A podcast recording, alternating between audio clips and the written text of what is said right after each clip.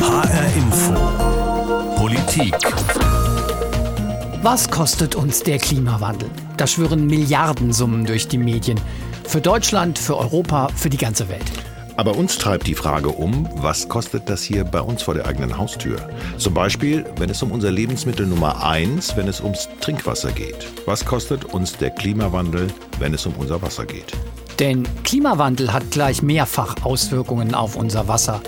Mehr heiße Tage, mehr Wasserverbrauch, längere Trockenphasen, die Erwärmung unserer Atmosphäre, das alles hat Folgen. Trinkwasser wird bei uns größtenteils aus dem Grundwasser gewonnen. Aber infolge der längeren Trockenphasen füllen sich die Grundwasserpegel nicht mehr so auf wie früher. Also, was muss getan werden? Und was kostet das? Und wer bezahlt? Einfache Fragen, aber darauf Antworten zu finden, das ist schwer. Wir haben es versucht. Ich bin Oliver Günther. Und ich bin Jens Borchers. Wir haben viel telefoniert, auf der Suche nach Wissenschaftlern, Experten, Wasserversorgern, Menschen, die uns sagen können, was uns die Anpassung an den Klimawandel beim Trinkwasser kosten könnte. Und irgendwann hatten wir dann Marc Oehlmann an der Strippe. Oehlmann ist Professor an der Ruhr-Universität und Spezialist für Wassermanagement. Ihn haben wir auch mit unserer Frage konfrontiert. Was kostet uns das, wenn wir unsere Trinkwasserförderung, die Leitungsnetze und die ganze Infrastruktur an die Auswirkungen des Klimawandels anpassen müssen? Marc Oehlmann hat erstmal geantwortet. Wenn äh, irgendwie ein Ministerium oder so auf mich zukommen würde und sagen würde, Oehlmann, wie würden denn Preise steigen jetzt im Zusammenhang mit Klimawandel, dann wäre das an der Stelle irgendwie auch mindestens ein Jahrprojekt. Und selbst wenn er ein Jahr Zeit für ein solches Projekt hätte, sagt Professor Oehlmann, er wäre sich nicht sicher, ob er dann tatsächlich belastbare Aussagen machen könnte. Tja, das klingt jetzt ja erstmal nicht so doll. Marc Oehlmann hat schon mal kein Preisschild.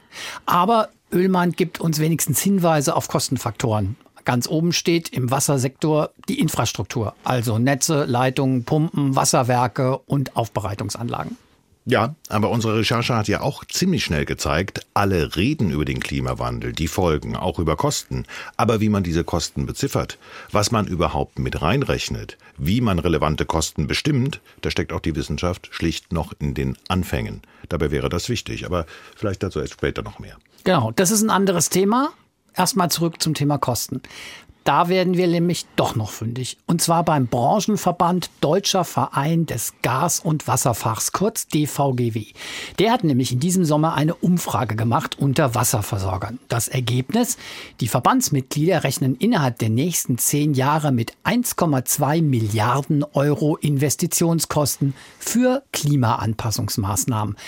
Das ist dreimal so viel Investitionsvolumen wie in den zurückliegenden zehn Jahren. Und dass der Klimawandel offensichtlich Geld kostet, das erfahren wir auch noch an einer ganz anderen Stelle. Zum Beispiel bei der Stadt Frankfurt mit 760.000 Einwohnern, so ungefähr, der Riese im Ballungsraum Rhein-Main. Umweltdezernentin Rosemarie Heilig sagt uns. Doch, es wird auf jeden Fall teurer. Da haben wir nochmal nachgefragt. Wann und wie viel wird es teurer? Eine hundertprozentige Prognose abzugeben kann ich nicht. Dann sage ich mal, in dieser Legislaturperiode der Stadt, die Stadt ist ja gerade, wir haben ja gerade eine neue Regierung gewählt, in dieser Legislaturperiode wird das Wasser teurer. Gut, vielleicht ist Frankfurt nur ein Einzelfall. Aber nein, auch in Raunheim mit 17.000 Einwohnern, eine kleinere Kommune im Ballungsraum Rhein-Main, auch da weiß Bürgermeister Thomas Jühe jetzt schon, dass der Wasserpreis kommendes Jahr steigen muss. Aber er sagt gleich dazu, dass in den nächsten Jahren zu befürchten ist, dass der Wasserpreis noch so deutlich steigt, dass er uns hier größere Probleme bereiten könnte, insbesondere halt dann eben für den Gebührenzahler, also das heißt für die Bürgerinnen und Bürger, die das Trinkwasser nutzen. Eigentlich können wir schon an der Stelle ein erstes Zwischenfazit ziehen. Wasser wird teurer. Ja, und das hat definitiv mit dem Klimawandel zu tun. Vielleicht nicht nur, aber auch. Und klar ist auch, Wer bezahlt? Das hat ja der Raunheimer Bürgermeister schon gesagt. Wir, die Verbraucher. Gut, aber jetzt lass uns mal genauer auf die Wasserversorger hier in Hessen schauen. Denn die haben wir natürlich auch gefragt. Was wisst ihr über den Kostenfaktor Klimawandel? Also, Wasser wird teurer werden und das hat zumindest auch etwas mit dem Klimawandel zu tun, der Anpassungen in der Infrastruktur nötig macht. Im Rhein-Main-Gebiet trifft es vor allem den größten Wasserversorger, die Hessenwasser GmbH. Der Hessenwasser geht es wie vielen anderen Wasserversorgern in Deutschland, sagt Professor Marc Oehlmann von der Ruhr-Universität. Wenn wir uns einfach die Kostenstruktur so eines Wasserversorgers angucken, dann ist es so, dass äh, ungefähr 80 Prozent der Kosten fix sind. Das heißt, dieser Wasserversorger, dem entstehen Kosten, unabhängig davon, ob er überhaupt ein Kubikmeter liefert oder nicht. Das liegt daran, dass der eben diese, diese Wasserwerke aufbauen muss, dass er eben die ganzen Leitungssysteme bauen muss. Zu diesen Leitungssystemen zählt im Rhein-Main-Gebiet vor allem die Wasserleitung aus dem hessischen Ried in den Ballungsraum, die sogenannte Riedleitung. Bis zu 40 Prozent des Trinkwasserbedarfs werden von den Wasserwerken im hessischen Ried in den Ballungsraum transportiert. Die 35 Kilometer lange Riedleitung ist die Lebensader der Rhein-Main-Region. So beschreibt der Versorger Hessenwasser die Riedleitung. Um die Bedeutung der Riedleitung für die Wasserversorgung des Ballungsraumes Rhein-Main deutlich zu machen, könnte man vielleicht sagen, die Riedleitung ist für die Wasserversorgung das, was im Autoverkehr das Frankfurter Kreuz ist. Aber diese Riedleitung ist mittlerweile schon mehr als 50 Jahre alt. Das Risiko von Rohrbrüchen und damit Engpässen in der Versorgung, das steigt also. Deshalb braucht sie eine Ergänzung, eine zweite Riedleitung. Als die geplant wurde, war das Thema Klimawandel für die Wasserversorger noch nicht sehr akut. Das hat sich allerdings geändert. Denn längere Trockenperioden, mehr sehr heiße Sommertage lassen den Wasserverbrauch hochschnellen. Hessenwasser rechnet vor, dass an sehr heißen Tagen mit Temperaturen über 30 Grad Celsius der Wasserverbrauch um rund 30 Prozent zunimmt gegenüber normalen Tagen. Und mit dem Klimawandel wird die Zahl dieser heißen Tage in der Rhein-Main-Region zunehmen. Die Hessische Landesanstalt für Naturschutz, Umwelt und Geologie verweist auf Untersuchungen, nach denen sich die Zahl der heißen Tage in Frankfurt bis zum Ende des Jahrhunderts vervierfachen könnte. Von heute 10 auf bis zu 40 pro Jahr. Und an jedem dieser Tage würde der Wasserverbrauch dann mutmaßlich extrem ansteigen. Wenn die Wasserversorger an die Folgen des Klimawandels denken, dann sind diese Spitzenlasten eine der zentralen Herausforderungen für sie. Und um diese Spitzenbelastungen im Leitungsnetz abdecken zu können, kommt die zweite Riedleitung gerade richtig. Das sagt auch Hessen Wasser in seinem Informationsvideo. Die neue Riedleitung ist eines der wichtigsten regionalen Infrastrukturprojekte für eine zuverlässige und klimafeste Wasserversorgung der Metropolregion Frankfurt-Rhein-Main. Zuverlässige und klimafeste Wasserversorgung. Darum geht es bei diesen Investitionen. Die zweite Riedleitung kostet rund 100 Millionen Euro. Eine Investition, die keineswegs nur eine Folge des Klimawandels ist, aber auch. Bei Hessenwasser ist klar, der Klimawandel macht Anpassungsmaßnahmen notwendig. Aber welche genau und zu welchen Kosten, das lasse sich eben noch nicht detailliert absehen. Ein anderes Beispiel. Beim Zweckverband Mittelhessische Wasserwerke, beim ZMW, sorgt der Klimawandel ebenfalls für steigende Kosten.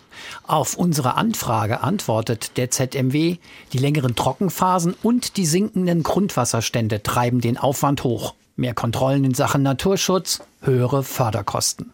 Durch den steigenden Wasserbedarf in sogenannten Trockenjahren werden die Anlagen stärker beansprucht, sind also auch schneller abgenutzt. Und noch etwas kommt dazu. Wenn die Grundwasserpegel weiter sinken und Brunnen eventuell versiegen, so die Analyse des ZMW, dann müssen neue Förderanlagen gesucht, genehmigt und gebaut werden. Auch hier also, der Klimawandel führt absehbar zu Kostensteigerungen. Aber jetzt schon ein Preisschild dran zu hängen, das hält der ZMW zum gegenwärtigen Zeitpunkt für, Zitat, spekulativ. Ähnlich vorsichtig ist Elisabeth Schreisert, die Geschäftsführerin bei Hessenwasser. Aber für sie ist klar, welche Faktoren in der Wasserversorgung dominant sind. Das Bevölkerungswachstum, was wir bei Hessenwasser schon seit 2015 sehen, definitiv. Und dann natürlich jetzt die drei heißen und trockenen Jahren, die wir klar als ganz klare Klimasignale werten. Und das sind für uns Wasserversorger die großen Herausforderungen. Okay, das sind die Investitionen und die Kosten, die uns verschiedene Wasserversorger auf Anfrage mitgeteilt haben. Wobei das schon wichtig ist, das sind jetzt nicht nur Kosten, die ausschließlich durch den Klimawandel entstehen. Vor allem im Ballungsraum Rhein-Main kommt dazu das Wachstum der Bevölkerung. Überall entstehen neue Wohngebiete für Menschen, die vom Land in die Stadt ziehen. Die wollen alle Wasser. Auch dafür muss investiert werden. Für Hessenwasser, das im Rhein-Main-Gebiet rund zwei Millionen Menschen mit Wasser versorgt, ist das nach eigenen Angaben sogar die größere Herausforderung als der Klimawandel. Aber der kommt dann halt noch dazu. Tja, gut, aber man könnte es ja auch umdrehen und fragen, was gibt es denn für andere Möglichkeiten? Naja, wenn du nicht nur Wasser für mehr Menschen anliefern musst, sondern auch immer häufiger, Stichwort heiße Tage, besonders viel auf einmal, da ist doch klar, dass du erstmal die Kapazitäten ausbauen musst. Ja, trotzdem, vielleicht gibt es noch andere Möglichkeiten. Wasser sparen zum Beispiel. Denn wenn weniger Wasser verbraucht wird, dann muss man ja vielleicht auch nicht so viel investieren. Theoretisch stimmt das. Ich habe mir dazu mal die Prognosen in Sachen Wasserverbrauch angeschaut. Zum Beispiel den regionalen Bedarfsnachweis der Hessenwasser AG. Hessenwasser versorgt in Südhessen und im Ballungsraum, wie gesagt, rund zwei Millionen Menschen mit Wasser. Im Hinblick auf das Jahr 2030 heißt es in der Prognose, der Wasserbedarf in der Region wird um circa 20 Prozent steigen. Und der Grund dafür ist das Bevölkerungswachstum im Rhein-Main-Gebiet. Mehr Menschen gleich mehr Wasser. Ja, ist ja in Ordnung. Aber wenn diese mehr Menschen jetzt alle weniger verbrauchen, was denn dann? Auch da sind die Prognosen tatsächlich skeptisch. Ich zitiere mal aus der gültigen Situationsanalyse zur Wasserversorgung in der Rhein-Main-Region aus dem Jahr 2016. Da heißt es wörtlich, angesichts der im internationalen Vergleich niedrigen Verbrauchszahlen in Deutschland ist durch Verbraucherverhalten generell nur ein relativ geringes Einsparpotenzial zu erwarten. Übrigens, was ich in der Situationsanalyse auch gelesen habe, Wassersparen heißt nicht, dass auch der Wasserpreis sinkt. Es kann auch ganz anders kommen. Wenn weniger verbraucht wird, müssen die Kosten der Wasserversorgung auf weniger Liter oder Kubikmeter umgerechnet werden. Und am Ende kann der Wasserpreis dann sogar steigen. Durch Sparen. Klingt jetzt ein bisschen verrückt, macht aber sogar Sinn. Hm. Habe ich verstanden? Dass wir also insgesamt einfach zu verschwenderisch mit dem Wasser umgehen, das scheint jetzt nicht das Kernproblem zu sein. Aber es gibt trotzdem Ideen, die Trinkwasserversorgung zu entlasten. Zum Beispiel, indem man sogenanntes Betriebswasser nutzt. Betriebswasser ist Wasser, das schon mal verwendet wurde, also zum Beispiel für den Abwasch im Bad oder zum Duschen. Normalerweise geht dieses Betriebswasser über den Abfluss in die Kanalisation und ist weg. Aber man kann es auch aufbereiten, reinigen und dann wiederverwenden. Nicht für alles, aber zumindest für die Toilettenspülung oder die Waschmaschine. Das sagt zumindest Erwin Nolde. Erwin Nolde ist gelernter Umweltingenieur und arbeitet seit Ende der 90er Jahre mit seiner Berliner Firma an Konzepten und Projekten, Betriebswasser zu nutzen, um Trinkwasser eben zu ersetzen. Und Nolde sagt, das Potenzial sei bemerkenswert. Rund ein Drittel unseres täglichen Trinkwasserverbrauchs werde zum Beispiel für die Toilettenspülung genutzt. Für die Toilette aber reiche recyceltes Betriebswasser völlig aus. Allein für die Toilettenspülung können wir den Trinkwasserverbrauch um mindestens 30 Prozent reduzieren. Wir können dieses Betriebswasser auch gefahrenlos und ohne hygienisches Risiko, ohne Komfortverlust zum Wäschewaschen nutzen. Dann haben wir dann nochmal weitere 15 Prozent dazu. Allerdings, auch dafür muss investiert werden. Das Wasser muss gereinigt und aufbereitet werden. Ein zweites Leitungsnetz ist notwendig. Insgesamt müsse man, grob gerechnet, bei einem Vier-Personen-Haushalt von Investitionskosten in Höhe von 500 Euro pro Person ausgehen, meint Erwin Nolde. Ja, ich sag mal, dieser 500-Euro-Bereich ist das, was ein Smartphone kostet, äh, wo da irgendwie kaum jemand überlegt, ob er jetzt dieses oder ob er jetzt Neues braucht. Ein weiterer Vorteil der Betriebswassernutzung. Betriebswasser ist durch die vorherige Nutzung grundsätzlich wärmer als frisches Trinkwasser. Diese Wärme könne man zur Energierückgewinnung nutzen und damit Energiekosten einsparen. Hm, also Neude sagt 500 Euro Investitionen ungefähr pro Person. Mhm. Das hat jetzt aber, wenn ich es richtig verstanden habe, nichts mit dem Wasserpreis zu tun, sondern das müssten, äh, diese Kosten müssten von den Hauseigentümern oder eben von den Mietern aufgebracht werden. Und genau das ist ein Stück weit das Problem, weil diese Investitionen, also zumindest in Ballungsräumen, das eh schon teure Wohnungen noch teurer machen würden, scheuen eben Hauseigentümer, Bauherren davor zurück. Und das, so Nolde, sei halt auch ein wesentlicher Grund dafür, weshalb die Betriebswassernutzung nicht so richtig vorankommt. Aber es gibt noch andere Ideen, wie man mit dem Problem der Spitzenlasten, also besonders hoher Wasserbedarf an heißen Tagen, umgehen kann. Und da sind wir beim Stichwort Digitalisierung. Darüber habe ich mit Gerald Landrock gesprochen. Landrock arbeitet für ein Unternehmen, das digitale Wasserzähler herstellt und vertreibt. Also nicht so ein Ding, wie ich es bei mir zu Hause habe, wo man einmal oder zweimal im Jahr den Zählerstand abliest und am Ende per Fax dem Wasserversorger schickt.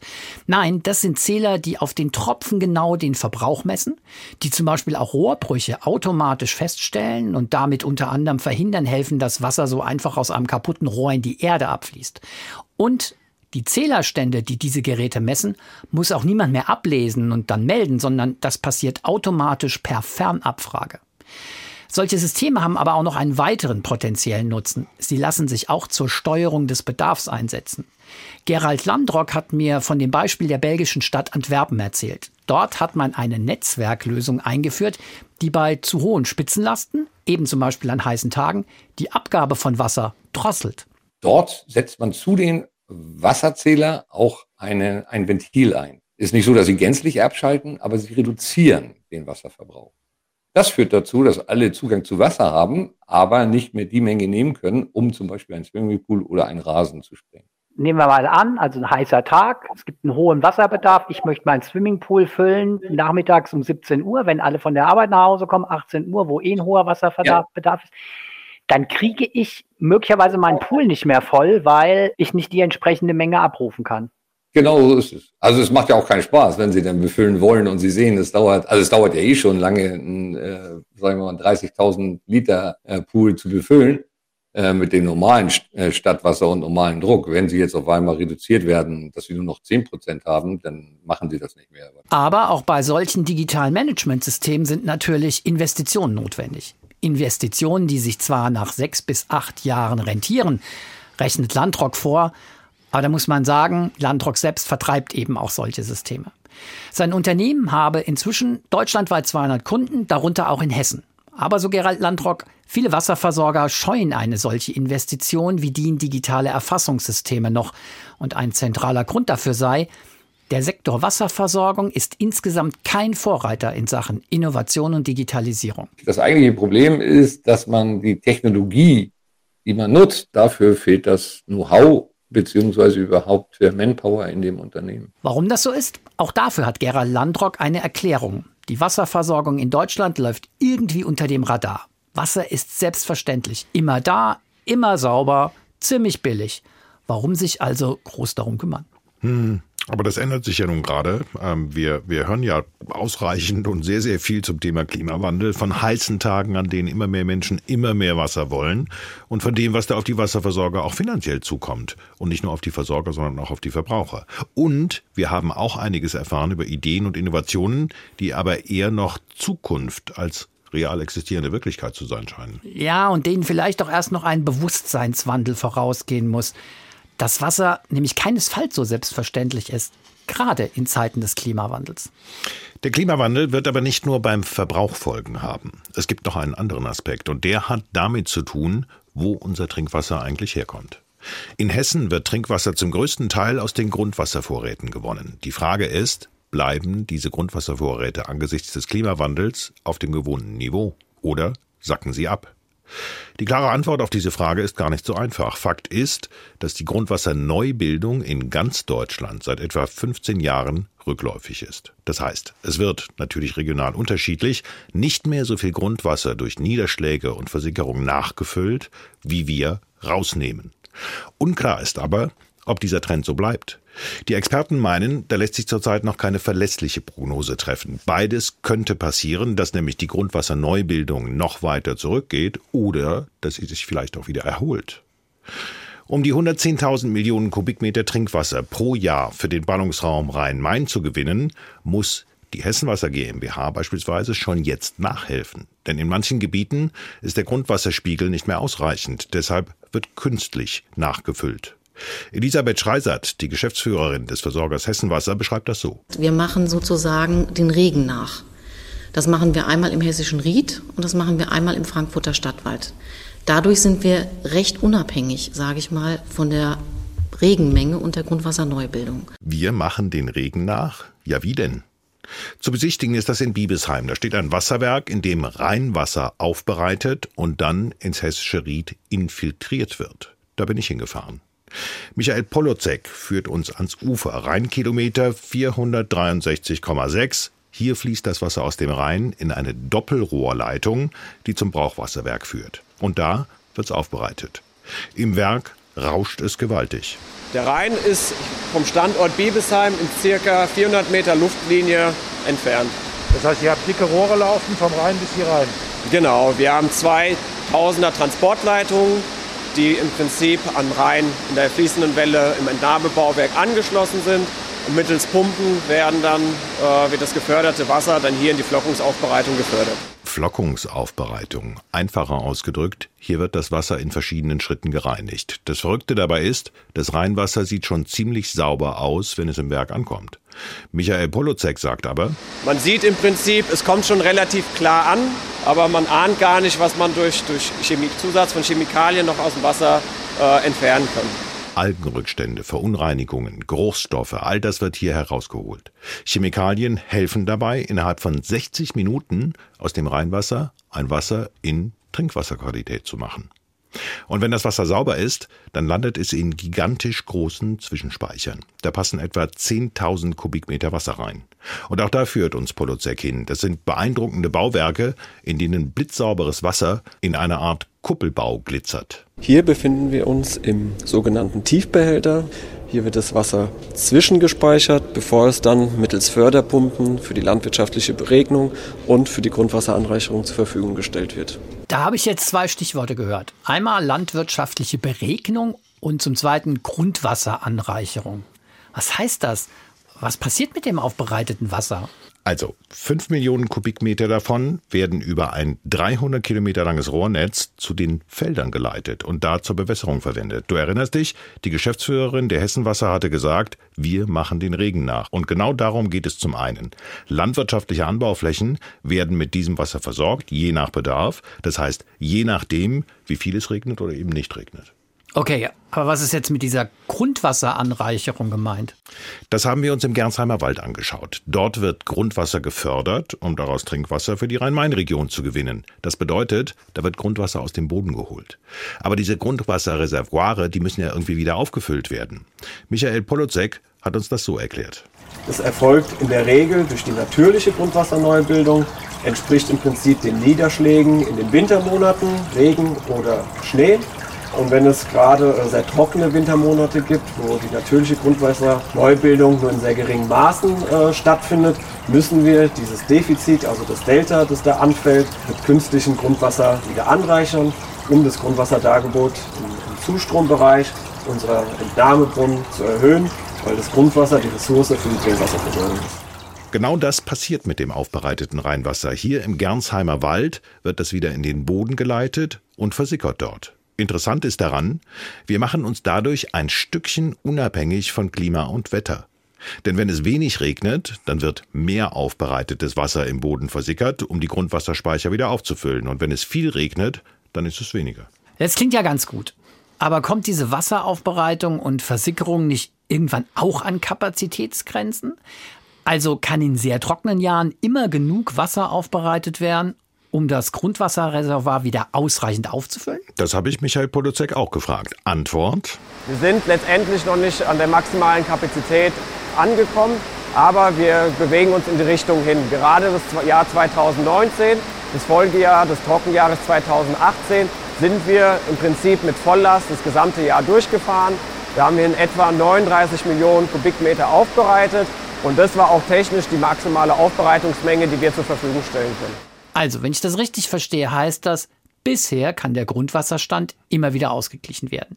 Aber wenn wir infolge des Klimawandels noch längere regelmäßige Trockenphasen bekommen, dann reicht die Kapazität im Brauchwasserwerk Biebesheim nicht mehr aus, um auszugleichen, was wir für unseren Trinkwasserverbrauch aus dem Boden geholt haben. Genau so sieht's aus. Deshalb soll jetzt eine Machbarkeitsstudie erstellt werden. Das heißt, da wird geprüft, ob die Aufbereitungskapazitäten in Biebesheim ausgeweitet werden könnten. Aber diese Studie, die muss finanziert werden, noch ist unklar, wie. Und wenn dann tatsächlich ein weiteres Brauchwasserwerk entstehen sollte, dann muss auch geklärt werden, woher kommt denn das Geld für diese Investition und das wird nicht billig. So, lass uns doch mal gucken, was wir bis jetzt zusammen haben. Wir haben schon einiges gehört über Investitionen, die zumindest zum Teil mit dem Klimawandel zusammenhängen. Und dass die konkreten Folgen für den Wasserpreis haben werden, den wir ja alle zahlen. Wir haben auch erfahren, was man auf Seiten der Wasserversorger machen könnte in Sachen Klimaanpassung, also Stichwort Betriebswasser, Nutzung von Flusswasser, Digitalisierung. Aber auch das ist klar, das alles würde natürlich erstmal Geld kosten. Und dazu kommen ja noch die Effekte im Zusammenhang mit Klimawandel und Trinkwasser, die wir noch gar nicht benannt haben. Was ist eigentlich mit den ökologischen Folgekosten, zum Beispiel aufgrund sinkender Grundwasserspiegel und der drohenden Austrocknung zum Beispiel von Wäldern? Die müssen mit reingerechnet werden. Das meint auch der Spezialist für Wassermanagement an der Ruhr-Universität Marc Oehlmann. Dieses Thema Vollkostendeckung äh, ist von höchster Relevanz und betrifft beileibe nicht nur die jetzt Kosten der unmittelbaren Wasserverabwasserentsorgung, sondern hat absolut auch diese externen Kosten äh, im Blick, äh, die dann eben äh, auch beispielsweise ähm, Umweltschutz oder so danach sich ziehen. Ne? Aber das ist jetzt wirklich sehr schwer. Denn da geht es ja um Schäden und Kosten, die erst noch entstehen. Ja, aber das Thema steht ja zumindest jetzt schon im politischen Raum. Stichwort, welche Kosten hat der Klimawandel beim Trinkwasser? Schon heute beklagen Naturschützer im Vogelsberg beispielsweise oder im südhessischen Ried oder sogar in Teilen von Nordhessen. Bei uns wird Grundwasser entnommen, um es zum Teil über mehr als 100 Kilometer ins Rhein-Main-Gebiet zu liefern während bei uns buchstäblich die Wälder austrocknen. Und wir haben bei unseren Recherchen erfahren, im Rhein-Main-Gebiet hat man für diese Klagen durchaus Verständnis, manche jedenfalls. Der Raunheimer Bürgermeister Thomas Jühe, den wir schon zu Beginn gehört haben, der geht deshalb davon aus, die Verbraucher auf der einen Seite werden für die Umweltschäden auf der anderen Seite zahlen müssen. Man wird im Vogelsberg, man wird im Ried ähm, irgendwann mal sagen, also Leute, äh, durch das permanente Absenken des Grundwasserspiegels entstehen bei uns vor Ort Nachteile, die letztlich ähm, auch äh, materielle Auswirkungen haben. Und auf die wird man reagieren müssen. Und das findet sich am Schluss auch wieder im Wasserpreis. Muss es, wie ich finde, auch. Um wenigstens mal einen Eindruck zu bekommen, um welche Summen es da gehen könnte, haben wir beim Umweltministerium in Wiesbaden nachgefragt. Mit wie viel Geld wurden in den vergangenen fünf Jahren Maßnahmen gefördert, die in den Zusammenhang passen könnten? Also, da haben wir uns angeschaut, der Umbau von Nadel zu Laub und Mischwald, beziehungsweise Maßnahmen zur Wiederbewaldung. 56 Millionen Euro. Oder Maßnahmen zur Schaffung von Feuchtgebieten, Renaturierung von Mooren, rund eine Million Euro. Oder ein ganz anderes Projekt, die Wiedervernässung des Pfungstädter Moores, weil Moore einfach so gute Wasserspeicher sind. Die fördert das Land Hessen in diesem und im nächsten Jahr mit rund einer halben Million Euro. Jetzt muss man natürlich aufpassen, das sind keine Summen, die unmittelbar was mit der Trinkwasserversorgung zu tun haben. Die Beispiele zeigen aber, allein der Erhalt und die Stabilisierung des Grundwasservorkommens wird Geld kosten. Und das ist Geld, das auch der Trinkwasserversorgung zugutekommt, denn ohne Grundwasser kein Trinkwasser. Und damit sind wir am Ende unserer Reise, bei der wir am Beispiel des Trinkwassers der Frage nachgegangen sind, was kostet der Klimawandel? Sorry, ein Preisschild mit einer Zahl drauf, das haben wir nicht hingekriegt. Tut uns leid. Weil zum einen die anstehenden Investitionen meist das Ergebnis mehrerer Faktoren sind. Den Faktor Klimawandel da im Speziellen rauszufiltern, geht nicht. Bisher jedenfalls nicht. So, und dann gibt es noch einen zweiten Punkt. Es kommt auch sehr darauf an, was man als Folge des Klimawandels begreift, wie man das definiert. Sind es nur die Kosten der reinen Versorgung oder auch mögliche Auswirkungen auf Natur oder die Umwelt? Wir haben gelernt, eigentlich gehört auch das dazu. Aber wie man diese Folgen beziffert, die ja noch gar nicht eingetreten sind, deren Ausmaß man auch noch gar nicht kennt, schwierig. Also, deshalb haben wir nicht ein klares Preisschild mit einer Zahl drauf, aber wir haben sehr deutlich gehört, der Klimawandel macht Wasser teurer. Wie viel? Das liegt auch an Entscheidungen, die jetzt getroffen werden von den Wasserversorgern, der Politik und von uns allen. Das war die Sendung Was kostet der Klimawandel? Am Beispiel Trinkwasser. Die Sendung können Sie auch als Podcast abrufen in der ARD Audiothek und auf Spotify. Und da finden Sie auch eine weitere interessante Sendung zum Thema Klimawandel. Die Kolleginnen Anne Bayer und Judith Kösters gehen der Frage nach, Klimawandel, wie darüber reden? Brauchen wir zum Beispiel eine andere Sprache, um diesen bisher noch sehr abstrakten Klimawandel anschaulicher zu machen? Ich bin Jens Borchers. Und ich bin Oliver Günther.